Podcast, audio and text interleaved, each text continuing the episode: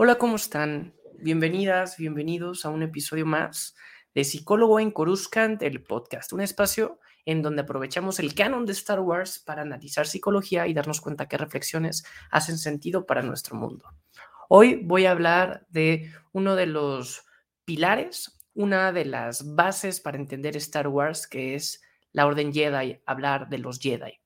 Evidentemente, ¿no? Si uno habla de los Jedi, sobre todo de forma un poco más superficial, pues diríamos, pues son héroes, son ejemplos a seguir eh, y, lo son realmente, porque si se fijan, es gente que realmente le apuesta por, uno, hacer el bien, trabajar por la paz eh, y ser la mejor versión de, de sí mismo, ¿no? Realmente se esfuerzan por trabajar físicamente, mentalmente, espiritualmente, políticamente, públicamente, por hacer lo mejor del planeta, de la galaxia, de la república.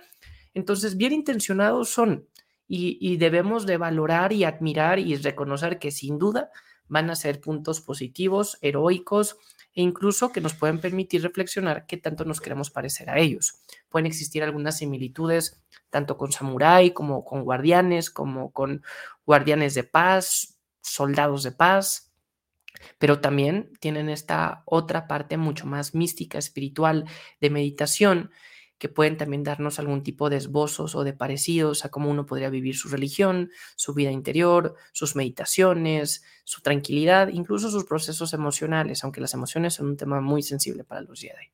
Pero lo que me baso es que son un punto de referencia para nuestro planeta y son alguien percibido de forma positiva. Quería empezar con este disclosure para que no pareciera que yo estoy en contra de los Jedi y que soy Sith, ¿no? Porque nadie piensa en absolutos, ¿no? Más que los Sith, ¿no? Y yo no puedo pensar en absolutos, no digo que son lo mejor que hay, que sean perfectos, pero sí son buenos los Jedi. Pero también, evidentemente, conforme más se analiza Star Wars, conforme más analizamos, no sé, las consecuencias y el contexto por el cual pasaron gran parte de la problemática de Star Wars, que aunque sean nueve episodios y 46 años de contarse, y series animadas, live action, novelas, cómics, y todo el contenido que sabemos, las películas en solitario y todo el contenido que se sigue desarrollando en videojuegos, y esto solamente hablando del canon, si nos fuéramos a todo Legends o el universo expandido, pues no, no acabaríamos realmente de identificar todo el mapa pero nos damos cuenta que en gran parte de esta historia es una sola historia, en donde nos vamos dando cuenta cómo desde la Alta República empieza este conflicto, que seguramente en Acolyte lo veremos más desarrollado, lo vimos en las precuelas, y es la caída de la República a la par de que se rompe la Orden Jedi y cómo empieza este imperio, ¿no? ¿No? Después de las guerras clon, sabemos todo lo que es Star Wars original, la trilogía con la guerra civil, ¿no? Al hablar de una guerra civil galáctica, es una guerra al interior, no es que haya una invasión. Y bueno, como después los rebeldes ganan, llegamos evidentemente al tiempo post-imperio, como lo vemos en todo el eh, Favreau Filoniverse o Mandoverse, y como esto de alguna forma llega a, volverse a repetir nuevamente con la primera orden y otra vez estando Palpatine atrás. Vemos que toda esta gran historia, ¿no? Y que puede verse forzada, rebuscada, pero que también tiene una coherencia en una sola línea narrativa, tiene un solo gran conflicto, ¿no? Que es esta oscuridad, es Palpatine como termina engañando, manipulando, pero también como la galaxia por estar confiada en que hacía las cosas bien, en que funcionaba de forma correcta, pues fue que llegó a este nivel de caída. ¿no? Entonces, justo estoy viendo acá a mi peluche de Yoda, ¿no? Y lo vuelto a ver a él con culpa, ¿no? Y sabemos, yo he sido muy crítico en este espacio de psicólogo en Coruscant. Uno de mis primeros episodios era si Yoda está sobrevalorado. Y también he hecho análisis un poco críticos de Windu, de Kenobi, incluso algunas reflexiones a manera de what if, de cómo se veía el perfil de Qui-Gon que no encajaba del todo con Orden Jedi y cómo Qui-Gon no, creo que hubiera salido del orden Jedi, pero hubiera insistido en que hubiera algún cambio. O también, como sabemos que ha sido de controversial eh, Luke Skywalker de episodio 8, porque la gente se lo imaginaba de una forma diferente, pero ¿cómo se lo imaginaban realmente? Se lo imaginaban como un Jedi, como antes lo que él conoció, como Kenobi, como Yoda, pero que sabemos que es una orden que no funcionó, ¿no? Con Mara Jane, Mara Jade sabemos si con ella iba a tener una relación o si iba a seguir manteniendo un poco esta castidad y este aislamiento, manera de monje, pues lo vemos confundido a Luke, ¿no? Y creo que esa confusión la tenemos todos al haber analizado los Jedi. Y por eso es que este espacio, este episodio del día de hoy, es para hablar realmente de los Jedi. ¿Son tan buenos como parece? ¿Cuáles son las paradojas, las incongruencias? Muchas veces cuando hago un post en Instagram, recordarán que llevo eh, casi ya 365 días em, compartiendo contenido en Instagram. Entonces, y justo aquí pongo que pueden seguir tanto en este canal como también en, en YouTube mi contenido. En Instagram lo pueden encontrar también. Llevo más de 350 o más, más o menos 350 posts que he hecho un análisis psicológico de la historia de Star Wars. Y siempre que hago uno de los Jedi se genera mucho controversia y muchas veces la gente dice es que son muy incongruentes o son muy radicales o estaban ciegos o ellos realmente son los que detonan. Entonces, quiero profundizar en todos esos comentarios que hay al respecto y tener este episodio para hablar el día de hoy sobre algunas características propias de los Jedi. Primero, aquí entender que hay muchas paradojas que, por ejemplo, para ser Jedi no podemos alcanzarlo de una forma democrática no es algo que cualquier persona pueda alcanzar. Y eso puede frenar un poco lo aspiracional, sobre todo porque está contado como un mito.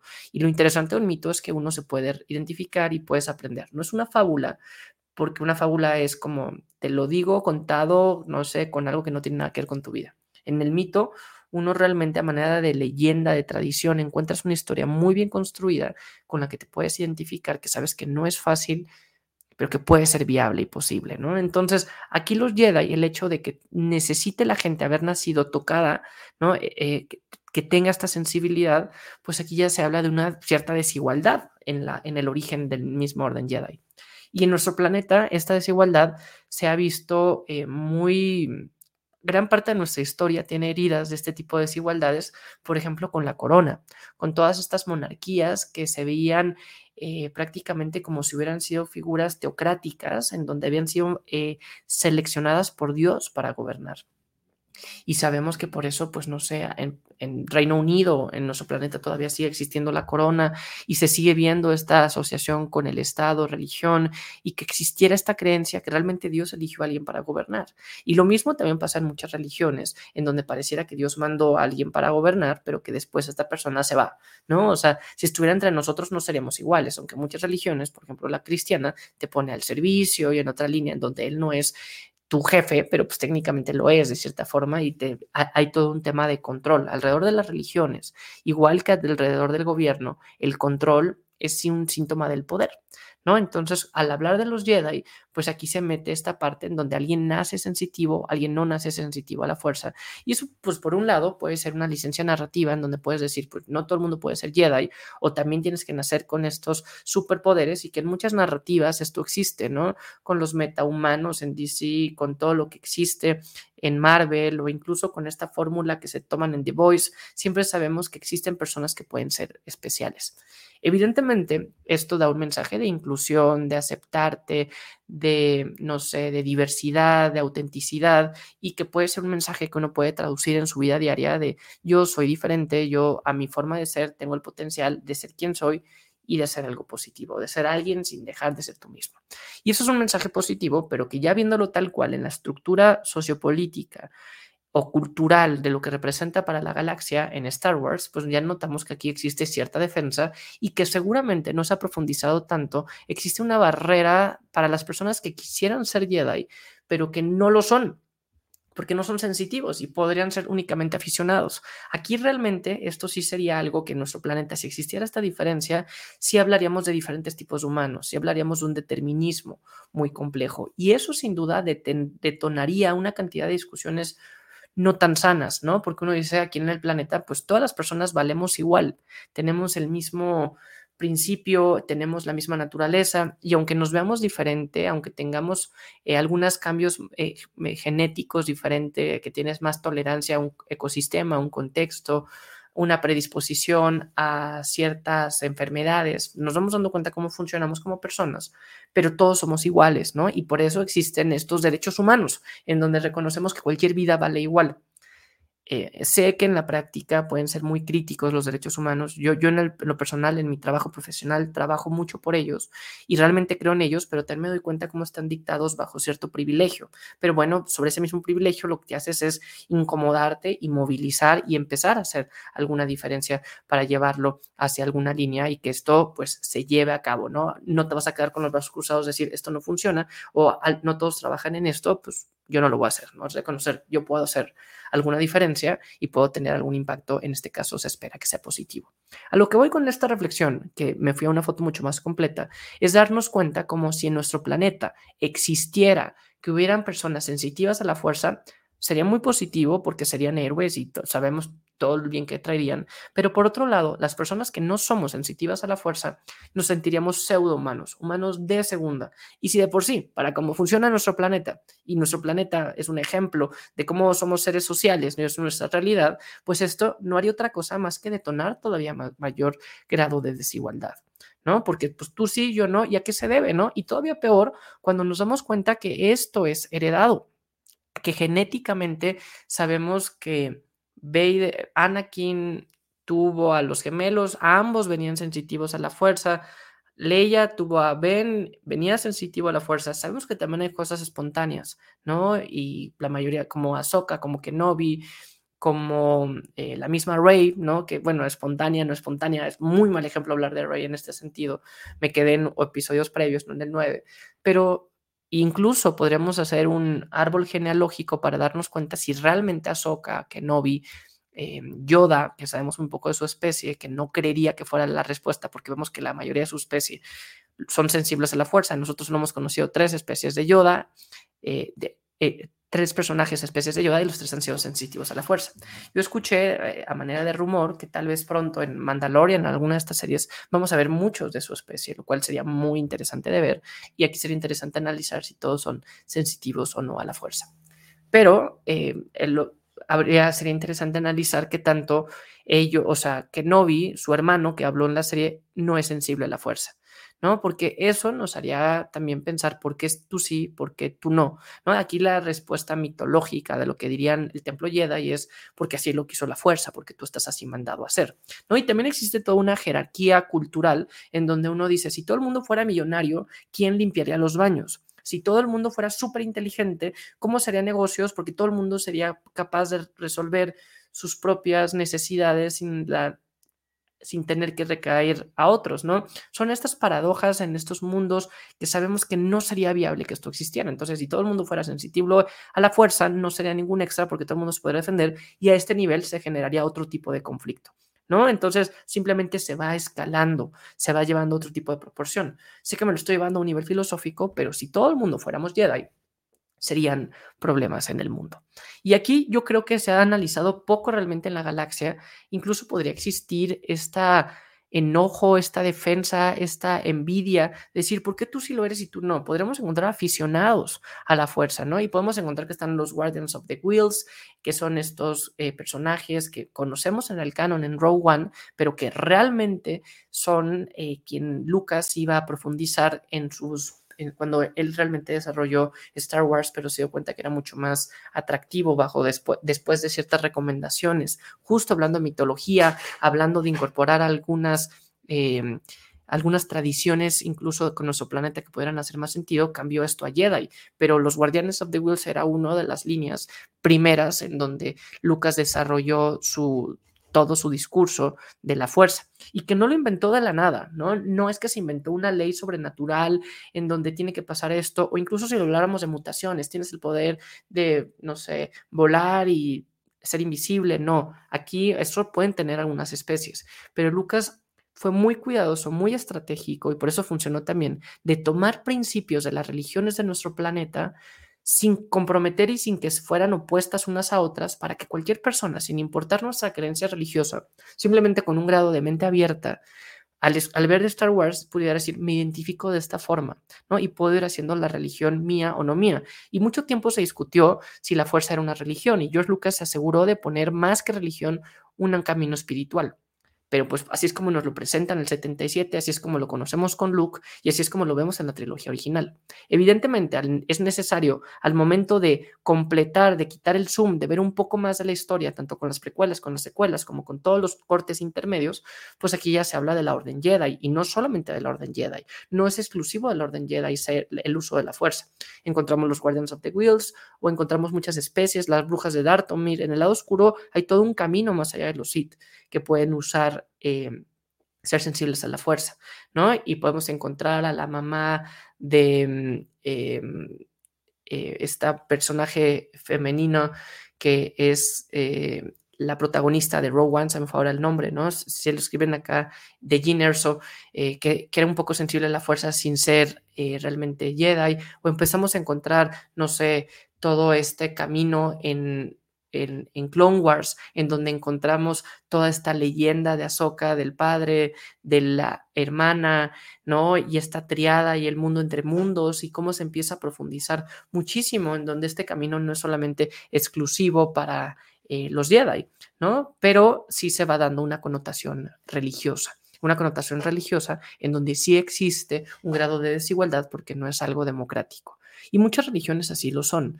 Hay otras que no. Por ejemplo, ser cristiano, ser católico significa ser universal, pero también existe una, o sea, es el sinónimo de dónde viene este punto de iglesia y de comunión, pero pues también todo el mensaje que lleva es un mensaje más hacia los más necesitados para pues así empezar a unificar una misma línea, decir, ser pobre, ser humilde, tener hambre, eh, ser sencillo está bien. ¿No? Y ellos son los primeros en llegar al cielo. Pero bueno, yo no me voy a llevar la reflexión, no esta, no en este episodio, pues estamos hablando de los Jedi y sería imposible no ir encontrando estas líneas. También por otro lado sabemos que la forma en que la Orden Jedi comunicaba lo que hacía, comunicaba los manejos de la fuerza, lo hacía de una forma un poco más un poco menos oriental. Si se fijan, la Orden Jedi es este ejemplo de tomar gran parte de una filosofía oriental, como la vida interior, la naturaleza, el balance, eh, la energía que nos conecta a todos los seres vivos, que si nos vamos al, al sautismo o si nos vamos al budismo o si nos vamos a, no sé, al budismo, a, líneas de yoga, vamos a encontrar muchos de estos principios. Y aquí lo aterriza en una forma de ciencia ficción, en una orden religiosa, pero que también defiende a la República, defiende el capitalismo y es hecha por Estados Unidos y nos damos cuenta ¿qué pasaría si Estados Unidos tomara una religión, una filosofía oriental más naturista? ¿Y qué es lo que hace la fast food? ¿No? La hace, dice, ok, vamos a empaquetar y vamos a tratar de crear ciertos criterios, ciertos decálogos, ciertos principios, cierta fórmula para realmente poder llegar de forma masiva. Y no lo critico, solo así la, la Orden Jedi fue creciendo para hacer este templo y para realmente de forma organizada, coordinada, comunicada, poder responder a toda la galaxia y no solamente a unos pocos. Porque si cada quien llevara su proceso individual, pues estarían aislados, no se podrían coordinar y también al no coordinarse, no se comunicarían, lo que ya alguien avanzó no lo podrías replicar para otros. Entonces es como pasa en la sociedad. Cuando empezamos a documentar historia, decimos, pues ya pasó así, no lo voy a hacer de esta forma, aunque sabemos cómo somos las personas, que para que sea más significativo el aprendizaje, yo me tengo que equivocar. Como niños, si te dicen no metas la mano al fuego porque te vas a quemar, no lo vas a creer o lo vas a creer, pero no vas a tener el mismo grado de aprendizaje que si tú vas, pones la mano, te quema, llora y dices no la vuelvo a meter. ¿No? Uno se tiene que equivocar muchas veces, lo tiene que probar para darnos cuenta que sí pasa. Somos de las pocas especies que no necesita pasar, pero no sé si han visto algunos videos de dos perros en donde alguien le está pegando un perro de peluche y después le toca al otro y el perro de verdad ya no quiere porque se dio cuenta, ¿no? Eso se llama aprendizaje vicario, cuando aprendemos solo con verlo, pero no es tan significativo que el aprendizaje eh, eh, significativo, eh, el aprendizaje sensorial, que es cuando uno lo vive. Entonces la Orden Jedi pues va aprendiendo, van miles de años trabajando así y va creando su propia fórmula y eso evidentemente por una forma ayuda porque camina, aprendes de lo ya de los errores anteriores, es una especie de shortcut de continuar en donde el otro se quedó, de confiar, pero también evidentemente pues te va quitando tu propia experiencia y te la va haciendo un poco más a manera de un template que dices, está bien, no me voy a equivocar del todo, pero tampoco lo voy a hacer tan mía. Y si le hiciera mía, pues me voy a encontrar algunas discusiones, algunas cosas que no tienen sentido para mí y que tal vez me voy a tener que equivocar para equivocarme como ellos y llegar a una reflexión y que la reflexión puede ser tal vez igual de valiosa, pero no puedes ponerla en la fórmula que estás dando, o, es lo que decía en la fórmula, pero no lo habías visto así, ¿no? No sé si me estoy tratando de dar a entender, pero muchas veces eso pasa, muchas veces critican a la religión que la hacen ver como un template, un template de PowerPoint, un template ahora con inteligencia artificial, que todo te podría hacer, y te dice, pues bueno, ya tengo aquí la receta de cómo hacerle, me puede funcionar, es algo con menos esfuerzo para llegar lejos y también para ser eficiente y retomar el camino aprendido y las caídas previas, pero por otro lado, pues me va a limitar a no llevar mi propia experiencia. Por eso también se recomienda y la orden Jedi dice, tú medita, tú haces esto, tú cuestiona y pues va, velo llevando de esta o de aquella otra forma. Pero bueno, evidentemente, la forma en que llevan las emociones, aquí como psicólogo, voy a criticarlo completamente, porque muchas veces lo que Yoda, lo que tú Yoda haces es tratar de detener las emociones y decir, no sé, el miedo es incorrecto el miedo te lleva al enojo, el enojo te lleva a la ira, la ira te lleva al sufrimiento. No sé si me equivoqué del orden, pero el punto era que el miedo te llevaba forzosamente al lado oscuro. Claro, esa fórmula que Yoda dice es un camino, pero no es el único camino, ¿no? Esto no es mandaloriano. Evidentemente el miedo, si vivimos solo el miedo, lo vamos a fijar, lo vamos a, quedar eh, en un miedo generalizado y va a ser una paranoia y nunca vamos a poder avanzar en nada. No salgo de mi casa, eh, no como esto, no me arriesgo, no tomo esta decisión, no tomo este tipo de retos. Pero por otro lado, ¿no? Eh, muchas veces es bueno también conocer el miedo para decir, no lo voy a hacer porque me iría mal y perdería todo esto, tengo más que perder, soy más prudente, lo que sea. Evidentemente, no puedes dar una fórmula o una respuesta única para el miedo. El miedo es necesario. Y cuando uno reconoce y acepta su miedo, lo va a poder trabajar como el enojo o como el mismo lado oscuro. La forma en que la orden Jedi corta de tajo el trabajar el lado oscuro, uno dice, pues sí, ni le meto, ni me meto, ni lo toco, ni nada. Pero ¿cómo van a comprender el lado oscuro para realmente poderlo trabajar? ¿Cómo voy a poder? Por, eso pasó que al no conocer nada del lado oscuro, tenían sentado en la misma mesa con poder al canciller supremo eh, Palpatine y no se daban cuenta que él era realmente el Sith Lord porque no conocían nada del lado oscuro, porque todo era un, un, tabú, lo escondías. Es como cuando dices, no, ese tema no hables. Pues no, lo tenemos que hablar, tenemos que incomodar y tenemos que saber cuándo. No vas a ir con los younglings a decir lado oscuro es así y ustedes escojan lado oscuro o lado luminoso. ¿no? Pero ya cuando tienes un poco más de criterio, puedes empezar a profundizar. De hecho, en el templo Jedi habían muchos elementos Sith que estaban ahí ocultos y que fue lo que hizo que Dooku le empezara a llamar y literal al lado oscuro le llamaba y él iba en la noche y abría. Eso aparece en la novela de Dooku Jedi Perdido. ¿no? Pero pues si está eso ahí, o lo vimos mucho en la Alta República, en estas naves que se dan cuenta que podía coexistir un poco más la oscuridad. Obviamente es peligroso, ¿no? Hay una frase popular que dice, si le rascas la cola al tigre te va a morder, ¿no? Pues mejor no le rasques, no te expongas, pero pues si ya le rascas, cuando ya tienes un poco más de preparación, pues vas a estar un poco más formado para que no te muerda tanto, o para saber cómo reaccionar, o ya vas a tener ahí algún tipo de defensa. Pero el lado oscuro, y han habido algunos casos, y también hice un episodio sobre Mace Windu, incluso sobre por qué su sable es morado. Y sabemos que la respuesta real es porque Mace, eh, eh, Samuel. Jackson le encanta el morado y puso esto como condición, y es el gran Samuel. Jackson y George Lucas le concedió. Pero se creó toda una una narrativa alrededor, ¿no? Que eso es lo interesante, cómo creamos narrativas. Y no sé si fue el huevo y la gallina, si primero fue esto al revés, o fue respuesta, o fue una buena forma de salir, da igual, lo interesante es que la historia es bien interesante, porque el morado es un punto entre azul y rojo. Y no quiere decir que Mace Windu necesariamente fuera un Sith o que usara el lado oscuro, pero lo conocía. Su estilo de combate era mucho más agresivo. Él sí atacaba primero, él sí eh, terminaba al final, y lo vimos en Tales of the Jedi recientemente.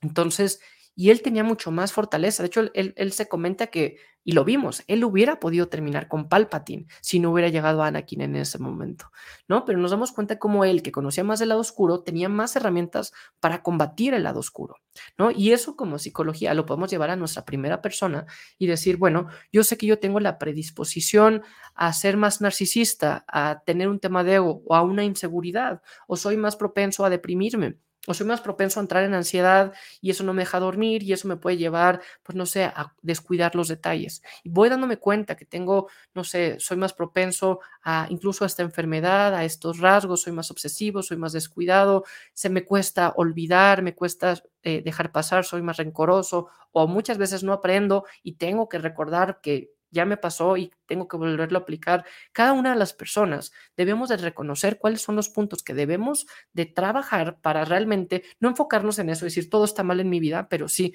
si lo identifico, ¿no? Ya es una forma de empezar a resolver algo, ¿no? En terapia se dice que cuando uno identifica algo que carece o la razón por la que está en terapia, pues va a ser más proclive a seguir avanzando.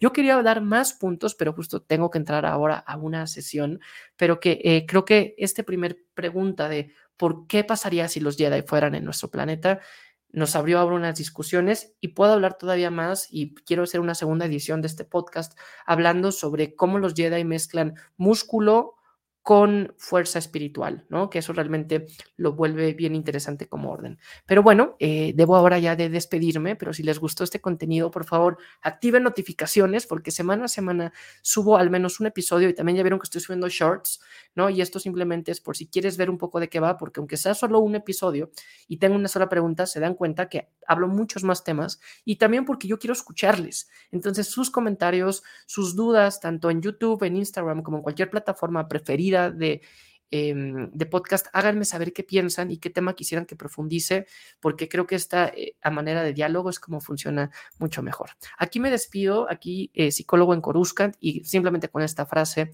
de que es mucho más fácil hablar de todos estos temas si nos los imaginamos en una galaxia muy, muy lejana, así lo vemos en primera persona. Nos vemos muy pronto. Hasta luego y gracias por seguir.